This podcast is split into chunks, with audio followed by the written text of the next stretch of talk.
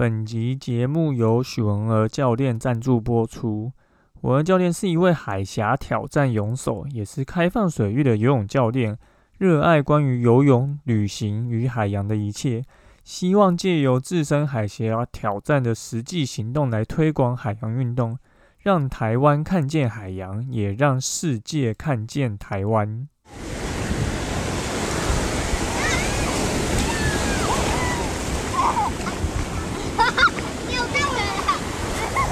现在时间下午五点钟，海水浴场关闭，请尽速从水里上来，谢谢。Hello，大家好，你现在收听的是《救生日常》，我是焦哥，欢迎收听我们的人物访谈系列。今天要来访问的是我们台湾第一位勇渡直布罗陀海峡的许文娥教练。那其实我以前跟文教练是没有碰过面的，这也是我们第一次。线上看到就是真人，有之前其实我就有听过文教练这样子，然后那时候是有看到教练有在带这个开放水域的游泳，就后来有一次非常印象深刻的，就是看到教练办了一个尾牙，然后有一百多人，就觉得哇，到底是怎么办到，竟然可以有一个 百人的尾牙活动，就是学生的向心力这么好，就是觉得。身为一个也在教泳的教练，就觉得深感佩服啊！所以刚好这个文教练最近创了一个非常厉害的一个创举呢，也借机来这个跟文教练想聊一下关于这次的一些经验啊、分享啊。那我们这边就先请文教练跟大家打个招呼啊！哎，嗨，大家好，我是问儿教练。那我是呃。是我，我大概从大学的时候开始教游泳到现在。那我成立我的个人品牌大概是呃六到七年的时间。对，那以成人的教学为主。对，那我是很积极的在推广大家就是接触所谓开放水域啊，然后呃面对海洋不要害怕的这一块的教学。对，所以我夏天还蛮常带学生去海边的。嗯，哎，所以那个。文教练，你你说你大学就开始教游泳，但你那时候教就是也是在一般的游泳池教吧，对不对？对我最一开始其实也是教小朋友开始，然后就是一般运动中心啊这样教游泳。后来我发现我自己比较喜欢教大人，对，然后呃另一方面是我自己对开放水域的兴趣是比较浓厚的，所以我就是把大家慢慢的带到开放水域去这样。哦，所以你是。大概呃是刚开始是先自己去游，然后才开开始带学生去那边游或上课吗？还是是什么时候开始去会去开放水域游这件事情呢？呃，对我一开始也是从就是从我自己先开始嘛，因为毕竟它是一个不熟悉的环境，然后带带学生出海其实还是有一定的风险的，所以我们还是要必须自己先很熟悉这样子的一个状况。对，那我最早接触开放水域大概是。呃，在二零一九年的时候，就是我去泰国比了一个开放水域的十呃十公里的长游马拉松比赛。对，那那次，对那次还蛮特别的，就是刚好就得到那一场的第二名这样子。所以哇，太厉害！对开放水域的这个兴趣，就是呃，大概是从这个时候开始。我觉得，呃，开放水域跟游泳池很不一样，就是呃，它它的变化很多，它有一些呃海流啊、风啊。或者是每一次的海浪啊、温度这些感觉都是不一样的，所以我觉得它比泳池来的有趣太多了。对，嗯，哇，第一次第一次比，然后就是去泰国比，然后就拿了这个名次，这样子？对，当然在台湾我们也是有先游了一些比较呃出阶的，比如说像呃呃一些什么绿岛长泳啊这种活动啊，那那我那时候也都有带学生去。对，那后来还有什么像永渡澎湖湾这种。比较稍微大部分的人可能会觉得比较困难一点的活动，大概我那时候也是有先参加过这样。那教练，你平常都在台湾哪里游啊？你就你应该会去做一些自主训练嘛？那像台湾，呃，我们现在冬准备要进入秋天呐，东北季风就会开始吹，那这个应该也会影响到你就是游泳的地点或是一些状况。是，呃，基本上，呃，在台湾的话，我夏天还是以北海岸为主，然后毕竟它就是最近而且最方便，就是基隆的部分。对，所以像就是说啊，我游基隆屿像是我家厨房一样，然后我在一一一一个夏天可以游很多很多次基隆屿这样子。然后我证书拿了一整本，我说他们不要再发给我了。对，那冬天的话，确实因为东北季风的影响，那其实呃，我觉得毕竟浪况这种东西，它还是会随着呃不同的天气状况还是有变化。然后我们也可以挑选比较呃相对呃安全一点、浪不会那么大的场域，还是可以做练习的。只是说大家可能会觉得呃温度很低这样子，毕竟北海岸冬天就比较冷嘛。那台湾人又很怕冷这样。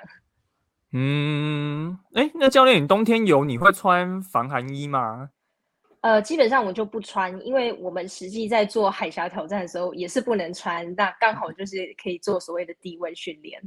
哦，哇，那台湾东北角冬天水温可能二十还是？对，大概十八二十吧。那其实像我们这次来，呃，其实国外很多地方嘛，像地中海啊什么的。那他们的海温，即便到夏天，也都是不会超过二十度的。但他们的民众还是在水里玩的，玩的很开心啊，就是呃阳光普照，但是其实水很冷的一个状态。哇，真的是很厉害哦！因为我前前两周我刚去澳洲，我去博斯，然后去玩回来这样。然后他因为在南半球嘛，所以他刚好那个季节跟我们相相反。然后我就我带非常多那个 冲浪裤去啊，想说好好玩水。然后第一天下水，那个阳光超大，然后水温十九度，对，超冷的。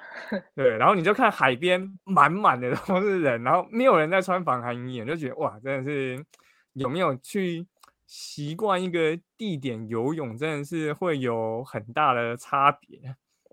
真的，他们他们对这个温度太习惯了，可能从小就在这样子的温度下就是玩水吧。嗯，哎，那教练，你通常平常你会，哎，你你你一次游，你通常都会游多远啊？如果你是自己训练的话，这样。嗯，其实也不一定。我的训练大概会分成所谓技术的部分，就是我自己的技术练习，然后再下来就是呃。有偶尔有时候在泳池会练一下间歇，然后去海边的话还是以长距离的练习为主。那通常这个所谓长距离不是三公里，就是通常都是五公里起跳的一个距离，这样就是对。毕竟我们要呃目标拉到这么长的话，五公里对我们来讲就是一个暖身而已。嗯，有怕大家对于长距离的定义不一样，这也是我平常在问大家会不会游泳，你都会先问说：“哎，你在海边会不会游？”我们都不问人家在游泳池会不会游泳呢。对。有概念上完全不太一样。那像在游泳池，其实环境就非常单纯嘛，大家就是可能去二十五公尺的游泳池啊，五十公尺的游泳池，然后来回游，然后可能记看是要游几趟，然后就知道一天这一趟是游可能一千五啊、两千之类。那可能说要去呃上厕所啊，或是你的什么盥洗衣物啊、水啊、补给这些，就放在岸上都很方便。那像在开放水域游啊。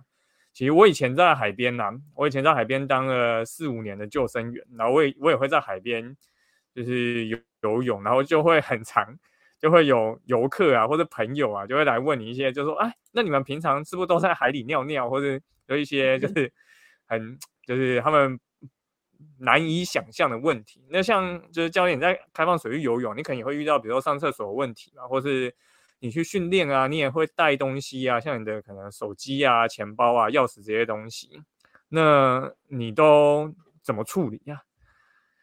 嗯，好，基本上上厕所的话，就是像焦哥讲的，真的就是直接尿在海里面，这是就是直接来，就是大家通常会 怀疑这样子，没有就是这样，就是直接尿，对。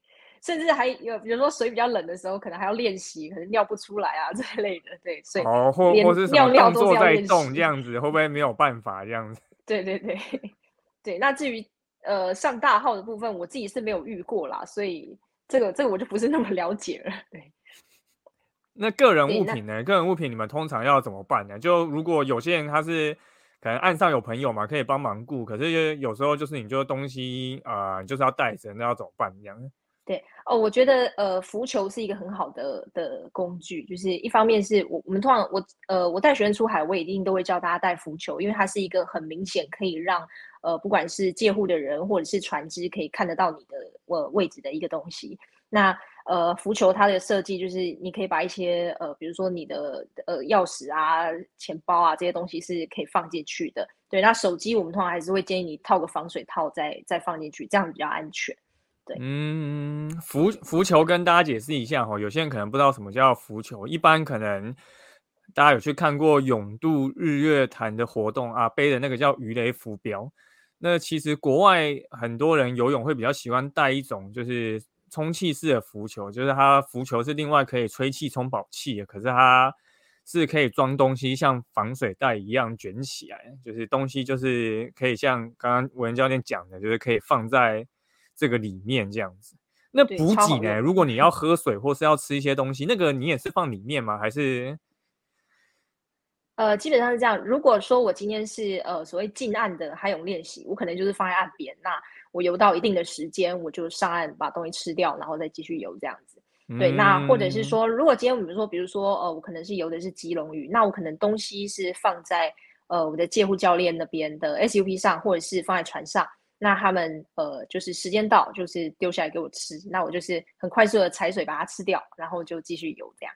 哦，原来是这样子，因为以前也有我的学生会来问我这个问题啊，因为我没有游过太长距离，我以前在芙蓉游，可能顶多游个。一千五到两千，就就就大概这样子，不会游太久这样。对，所以我自己那时候也是很好奇，哎，补给到底要放哪里？然后放外面会不会 要吃的时候东西要掉的这样子？是是蛮有里面拿好像又很麻 烦这样子。对，所以通常那刚刚那个教练有提到说都是在北海岸嘛，那北海岸就是有一些不同的地方嘛，可能像大家会去游刚刚讲的说外木山啊，或是。呃，望海巷啊，基隆屿啊，那有时候可能去一个新的地方啊，或是可能自己以前没有太多海泳经验，那通常教练这边有没有建议说，哎，要怎么自己去做啊？到底可以游多远呢？或者是说有没有要做哪些事前的调查跟准备吗？是，呃，我觉得如果是像。呃，因为这种东西其实蛮主观的，就是每一个人的定义的哦，我可以游多远，或者是我包含我的速度怎么样啊，可以面对多强的海流或者海浪，其实它是一个比较主观的定义。但是我们还是可以从比如说一些简单的地形去分析它。对，那比如说我像我自己在练习的话，我通常就会找所谓呃比较像口袋型的一个海湾，那它是相对来说比较安全啦，就是也不至于就是很流走啊之类的。不要游出去就没事，这样子。嗯，哦，所以就等于是比较像是在一个大的海湾里面，然后做折返这样子。对，嗯，这样是相对来说比较安全，我们可以这样讲。对，嗯，哎，因为我猜很多人会觉得啊，就是去海边游泳是不是就是笔笔直的往外面游，然后再笔直的折返这样子，然后就不知道到底要怎么办这样。对我，我通常会用一个还蛮好用，就是最简单，Google Map 打开，然后我们可以从那个卫星去看到那个地方的地形，然后还有它周边的一个环境大概是怎么样，这样子就还蛮容易去分析它。嗯，那基本上我都还是会建议要就是结伴同行啊，不要自己去海里面游泳。哦，自己游真的是压力会比较大这样。对，嗯。那像海边啊，海边这种开放水域游泳，它其实还是会有蛮多不同的自然环境因素的影响嘛，就可能像每天会有潮汐的变化啊，或者是有时候它的上下的地形，或者是可能那天是不是有一些风浪或者是水温？呢你教练你自己平常你会有什么依据去判断啊这个状况适不适合游，或是适不适合下水嘛？是。呃，第一个我们还是会去看所谓的呃这个海呃海况的预报嘛，就是包含风向啊、风速啊这些东西。对，那呃就是我呃一方面是我们要去学习，就是如何看预报跟实际的情况的一个一个比对。就是比如说有经过海边啊，就打开我的这个预报的的这个 A P P，然后我就看一下哦，现在呢对应它实际的海况大概看起来是什么样子。我觉得这个部分蛮重要的。对，那呃。像潮汐什么，每天我们上那个中央气象局，其实也都可以看得到，它有一整年的潮汐表嘛。对，那我觉得最主要就是来到不熟悉的环境，你还是要呃找所谓在地的团体或者是教练，因为他们才是真正对这个水域最了解的的人，那这样子才会是比较安全的做法。嗯，哎，我这样我我有比较细节的想要问，像比如说潮汐啊，有说。涨退潮哪个时间点比较适合游吗？还是这跟那个环境地形会有关系呀？呃，我觉得跟环境地形还是有最主要的影响，因为呃，通常所谓的呃，我们不是只有洋流的，洋流的影响通常是比较外面的事情。那我们在比较近岸的地地方，通常会是受到所谓地形的影响。那它这个地形影响就是随着这个呃潮汐嘛，涨潮退潮，它可能会有不同的方向出现。所以这个就是我们必须要去观察，跟呃，我想说为什么要找当地的团体，他们才是对这个是比较了解的。嗯，那像风浪的话啊，就你自己通常，比如说浪高多少，你可能就会考虑，就是今天就。不游，还是因为你可能啊，会原本是规划是往外游，可是今天可能风浪比较大，你就改在海湾里面游这样子。对，呃，基本上我自己的话，我我自己大概是呃在两米浪左右，我们都还可以游。但是如果说我今天要带 学生的话，对，如果说我今天要带学生的话，我大概就是一米左右，我就会觉得嗯，这样差不多了，就是难度上对他们来讲就很高了，对。哦，大家如果对于两米浪没有什么概念，可以改天去海边打开你的 A P P 对照看一下哦。两米浪真的是蛮 不小的一个浪况，对，是，对吧？就是两米浪，很多人是坐船都会头很晕的那一种，对吧？两米浪可能大家都可能我朋友都会跑去冲浪这样，不不会去游泳这样子，对吧？那像在开放水域游，呃，跟在游泳池游，我觉得有一个很大的差别是，游泳池其实大家很常游啊，对于说配速啊，或者是一些游泳技巧，其实很多田三项选手他可能在游泳池就会很常去练习。可是因为台湾其实好像没有那么多开放水域的场地，那么适合大家可以下水啊去练习，所以开放水域的游泳通常比田三项选手他都是。可能比赛前一天呐，然后去可能现场，然后去活水湖啊，或者去哪里，然后去试游。可是当然，如果事前能够有更多的时间去练习相关的一些技巧啊，或是配速啊，这些可能是更好的。那像这个部分的话，教练有没有比较建建议大家在开放水域的时候啊，这相关的技巧有没有一些比较现在可以就呃有机会去练习的地方呢？我觉得最主要是，呃，当然要先看你的比赛的场地是，比如说湖泊，呃，虽然我们说湖泊它也算是开放水域一种，但是它还是相对来说比海来的更单纯的，毕竟它没有这些浪啊什么的问题。对，那呃，台湾的铁人赛大部分是活水湖嘛，其实我会说它算是比较呃出街的一个开放水域。那我觉得开放水域最重要的也其中一个技巧就是定位。对，很多人在泳池嘛，就是他可以很专心游泳啊，他他也不会有所谓歪的问题。但是去到开放水域，就以为自己游得很直，然后完完全全是相反的方向，这这是最常见的，我觉得开放水域的一个问题。那另外就是我觉得呃配速上要保持稳定，就是不要忽快忽慢。很多人很容易就是哇看到别人冲，他也跟着冲，然后他自己就。呃，失去了他本身的舒服的速度，那我觉得这个是在呃长距离开放水域一个很不好的一个一件事情。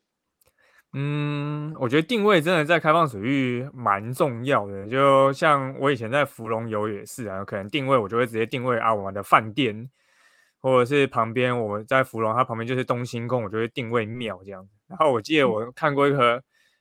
非常印象深刻影片，好像是不是就是文和教练你 PO 的？就是某一年在活水湖，然后大家都在往前游，然后 有一个人他就自己往就往岸边斜后方游，然后还有一个滑沙跑的借物的人在去追他，这样子。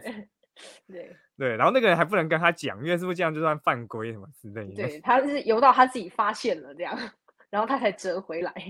对，那那个画面非常之有趣啊，就也是啊，就这么努力，结果起来发觉，哎，怎么好像还没开始一样？那就就是啊，会这个信心受到很大打击啊。是。那教练最近刚去游玩这个直布罗陀海峡，那因为其实台湾好像对于国外的开放水域赛事是非常没有概念。我自己其实对开放水域的。赛事也是没什么概念，是之前有看过一本就是关于介绍国外开放水域赛事的这个书籍，然后才发现啊，国外比赛好多，然后尤其是海峡类的，好像有七个非常著名的地点这样子。那教练刚挑战完这个直布罗陀海峡，有为什么会挑这个海峡作为挑战呢？嗯，我觉得从呃现实面来讲的话，就是呃刚好它就是我问到的这个时候就可以来的第一个挑战，所以这是现实面考量，所以时间上搭得上，我就我就来了。对，那一方面其实那时候会想要问直布罗陀海峡的泳度，是因为它算是呃很多海峡的泳度里面呃距离算是比较短，也就是对我们来讲它是比较出街，就是十五公里这样的距离算是比较短的。对，我要打断一下，请问比较短大概是你说十五公里吗？对，啊，十五公里算比较短，好，大家听到十五公里算比较短这样。对。那因为像海峡泳度，呃，因为我有提过，我两年后的目标是游这个英吉利。那包含明年我也会去美国游一个卡塔利娜海峡，它是从一个岛游回到这个美国。对，那呃，他们的直线距离大概都是三十三公里，但是毕竟海峡嘛，它的海流很强，加上你的耗费的时间很长，它就会被海流流上来流下去，所以。它通常不会是走一个直线，它一定都会是一个很大的 S 型啊，这样子的一个路径。所以，呃，比如说直线是三十三公里的英吉海峡，实际你的用距离可能会是四十几，甚至到五十几公里的一个距离。哦，会多这么多？是，所以才说十五公里算是比较短的这样。十五公里算比较短，下次 要有两倍的距离这样子。对，可能超过。哦，那听起来真的是蛮蛮可观的一个距离。这个就算用走的，你都觉得 非常远，超级远的。那像直布罗陀海峡，它是从欧洲游到非洲，对不对？对。那它前期其实，哎，我记得教练其实好像有提前一段时间就飞过去嘛，因为可能会需要你说适应水温啊，或者是熟悉一下这些环境。那它其实。不管是欧洲还是非洲，大家应该光听就知道都很远，而且应该不管在训练或者是呃各种花费上，其实应该都会需要有一些准备。那教练这一块是呃怎么处理的吗？嗯，像这一趟我出来的话，是全部就是用我自己的积蓄。来来做这件事情，就是我没有借助任何，也不呃，因为我没有任何的赞助商，然后也没有任何的企业支持，所以全部就是靠我自己，呃，以前这样子累积下来的一些费用，这样。对，那大家听到了，要赞助真的赶快这样子。对，然后呃，我觉得呃，对我来说，提早来适应这件事情，虽然成本是比较高的，但是我觉得它真的非常非常的重要，因为。毕竟我们讲说海峡泳度嘛，那它不是只是有关于你的呃一个体力上的问题，它还包含你你能不能适应这个温度。呃，大家也知道说，你突然掉到很冷的水里面，你是没有办法游泳的，你可能连呼吸都有问题的。对，那加上时间拉的这么长，可能要四个小时到六个小时，那你有没有办法就是不要失温？这个我觉得是非常重要的一件事情。对，那大概大概是这样子。嗯，我那那时候看到教练应该有提前一个月去吗？还是？对我大概提前了两三周的时间。第一周来，我是因为毕竟这么长途的飞机转机，我整个整个飞到这里，大概就是二十四小时过去，然后全身骨头都快散了这样。对，然后这样调个时差，可能又要好几天，你那几天都是昏昏沉沉的。对，那但是我就是很呃，那时候是这这这时呃这段时间，我非常强迫我自己，就是每天我都一定要去海里面，就是不管我今天游多或游少，我就是要一直去接触这样子的低温。对，嗯，那哦，这个准备过程听起来真的是非常辛苦，你可能前期就会需要就是有这些准备，然后到时候。呃，到这个比赛过程中，因为我有追踪这个文教练的脸书啊，我看到其实有一些小插曲这样子。是对，那教练这边应该有一些比较印象深刻的一些就是状况吧，可以跟大家分享一下吗？是，就是我刚刚提到所谓温度适应嘛，对，那其实我在我以往我也没有所谓呃冬天常常去海边游泳的经验，所以。呃，我也是第一次接触这么低的水温。那其实它是比我呃当初预期的水温来的更低的。我以为大概二十度左右，因为看那个历届的报告，就是气象的报告是说哦，大概还有二十度。结果没想到来下去哇，十八度。我那是第一天，我也是想说完蛋了，怎么那么冷啊？对，我有问题，我有问题。嗯，就二十跟十八真的会感受得出来有差差别。差好多，我觉得二十度以下真的是另外一个世界 啊。对，一般来讲，我觉得呃，我觉得二十度以上都还叫做凉凉的啊，就是还可以接受。但是二十度以下真的叫做好冰哦，就是我连我的末梢啊、手指啊什么都是暖不起来的。然后我那时候是呃一直都在发抖，一路抖到我上岸了，回家洗热水澡，我才哦。终于好一点，这样。嗯，对对对。然后呃，像呃温度是因为什么这么重要？像我们在挑战的过程中，所以小插曲的部分是，其实我们原本预计说，呃呃，大概四个小时左右我们就会完成。对，结果我们的其中一位队友，因为他是来自印度，那。我们也知道印度也是跟我们台湾一样是亚热带的的的一个区域，他们更热，对，所以呃，加上他年纪又蛮轻的，然后他他又非常的精实，就是很瘦的一个状态，对，所以他就比较没有那么耐寒，然后呃，他们来到呃当地的时间是比较不太够的，所以他没有足够的时间去适应这个温度，对，那所以他在呃游到大概。第二个小时之后，它就很明显的有一些失温的状况出现。对，那呃，这个当然他后来没有完成，是是比较可惜的部分。但是就是我们也从这个过程中学到很多，就是包含说哦，呃，适应是多么重要一件事情，还有它呃失温可能会造成什么样的危险。对我们就是亲眼目睹了失温这件事情。呃，我我我自己也是完全没有体会过室温啊。我通常会泡泡到比较冷冷的水的时候，是我冬天可能会去一些野溪温泉露营这样子。对，然后我是那种我泡完热水，我一定会去泡冷水的人这样。嗯，对，所以冬天泡溪水哦，你真的就可以体会可能啊，我觉得那个水温可能真的就是只有十五度左右。有冬天的溪水绝对有这个温度，对。对，你就会能体会那个很冰的感觉。对，可是泡个可能一分钟，跟在里面有 四个小时，还是 差非常多。我我觉得完全不一样。对，包括我自己在台湾的时候，我也是有先做所谓冰浴的练习嘛，就是去买冰块啊，然后把冰块倒到那个冰桶子里面，我就跳进去，就是这样。但是我觉得你实际游在这样子的温度下，而且是时间拉长，跟你泡在那里几分钟。这是完全不一样的事情。嗯，哎，那我最后就是呃游的这个时间啊，算成就是如果是呃没有底类这个速度啊，跟你在台湾游开放水域的这一个速度啊，是差不多的吗？还是也是有落差呢？嗯，如果说不去考虑这个所谓多出来的时间的话，我们大概原本是抓大概四个小时到四个半小时左右。但是其实，呃，我觉得即便是同一个路线，呃，每一天它的可呃可能耗费的时间也是不一样的。毕竟，呃，每天的海流啊、海况啊，它也是会不同。所以，我们还是要把这些东西考虑进去的话，我觉得时间好像没有办法直接拿来做一个比较这样。啊，所以因为真的是开放水域的影响因素真的太多了，太多了。嗯，那这一次教练挑战完这个直布罗陀海峡嘛，那刚刚有提到，接下来是要先去美国，然后再去英国，是不是？是，呃，这样其实比较近的是，我在今年十二月我会先挑战台湾的小琉球。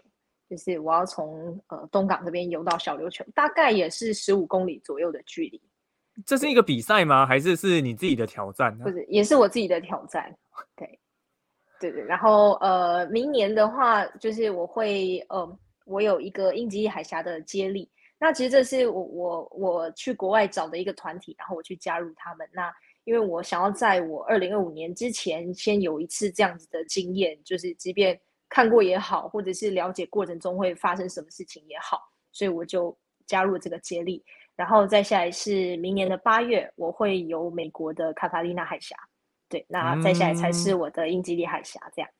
哦，所以最后二零二五年是英吉利海峡自己游完全程，只是明年会先去做这个接力这样子。对，我我都不知道海峡这个游泳比赛还有接力，嗯，对，好酷哦。呃，没错。嗯，美国美国这个到时候美国的水温感觉是不是会稍微好一点？还是呃？看起来是稍微好一点，对，但是我们基本上还是要以呃，它可能最糟的情况去做准备。嗯，而且距离会变成两倍，对不对？就是要游到三十，对，那一场大概也是会游到三十到四十公里。哇，那这样等于就要游超过十个小时。对，一定会超过十个小时。然后，而且它最主要的挑战那场蛮特别的，它的挑战是所谓夜泳，就是它几乎是大部分的时间都是黑夜中在游泳的。哇，对，游到天亮这样子。这也是一个非常难得体验。呃，我自己在开放水域就是水这么久啊，有一个我一直。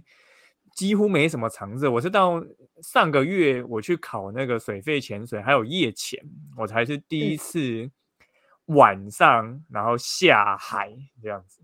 对，不然平常我真的是完全没有去，就是海海边的时候是晚上下去游泳，因为虽然我自己觉得我蛮勇敢的呀，可是我就觉得晚上在海里游泳，哇，那个压力之大，对，什么都看不到这样。对，真的是什么都看不到哎，然后你就有可能看到就是一点可能灯光或什么之类，然后你就觉得哇，那个距离可能感觉就是非常的遥远，这样你就觉得哇，真的是夜游，我觉得应该会是一个非常有趣的体验，非常不一样的的考验，这样。嗯，那像教练刚刚有提到说。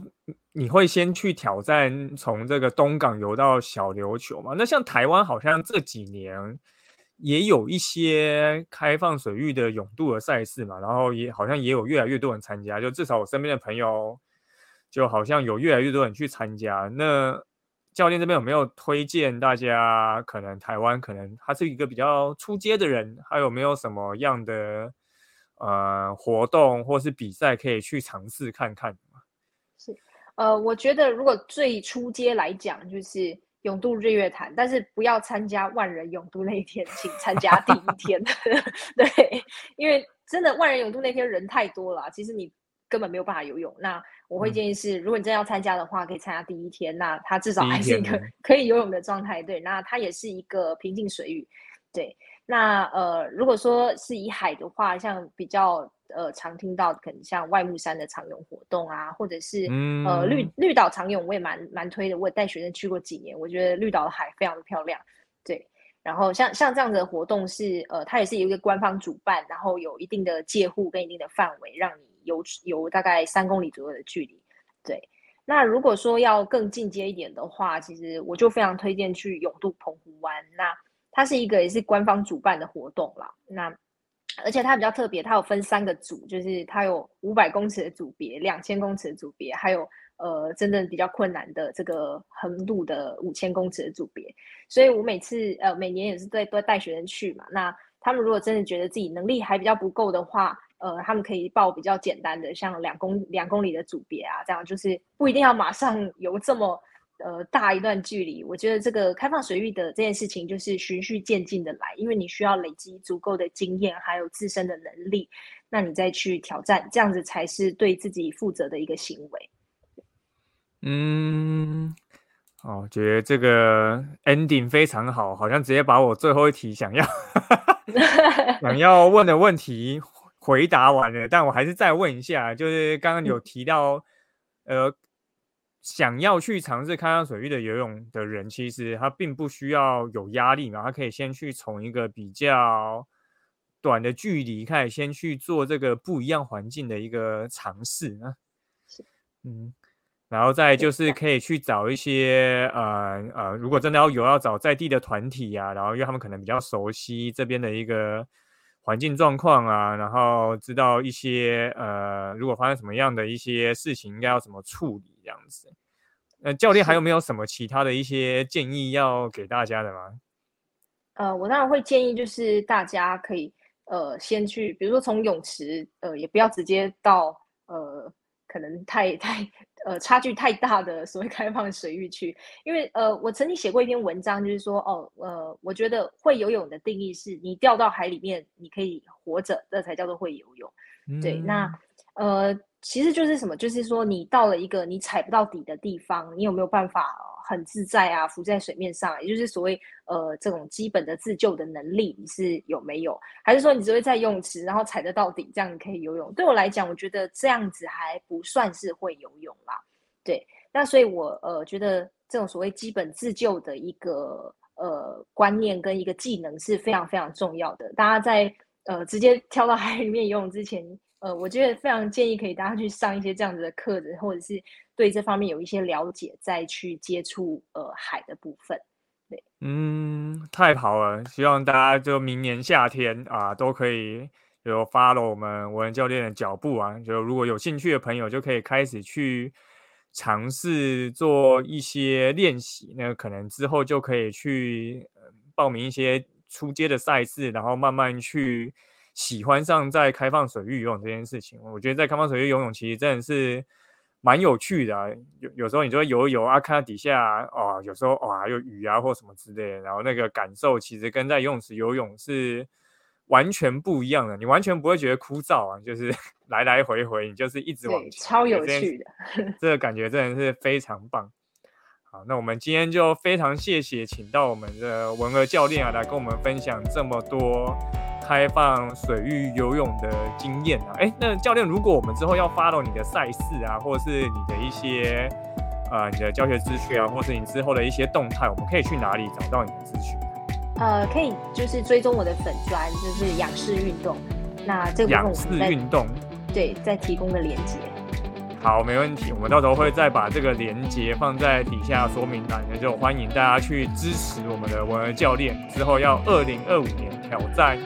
英吉利海峡，那我们今天的救生日常人物访谈就到这边，就感谢大家今天的收听，那我们就下次再见喽，大家拜拜，谢谢大家，拜拜。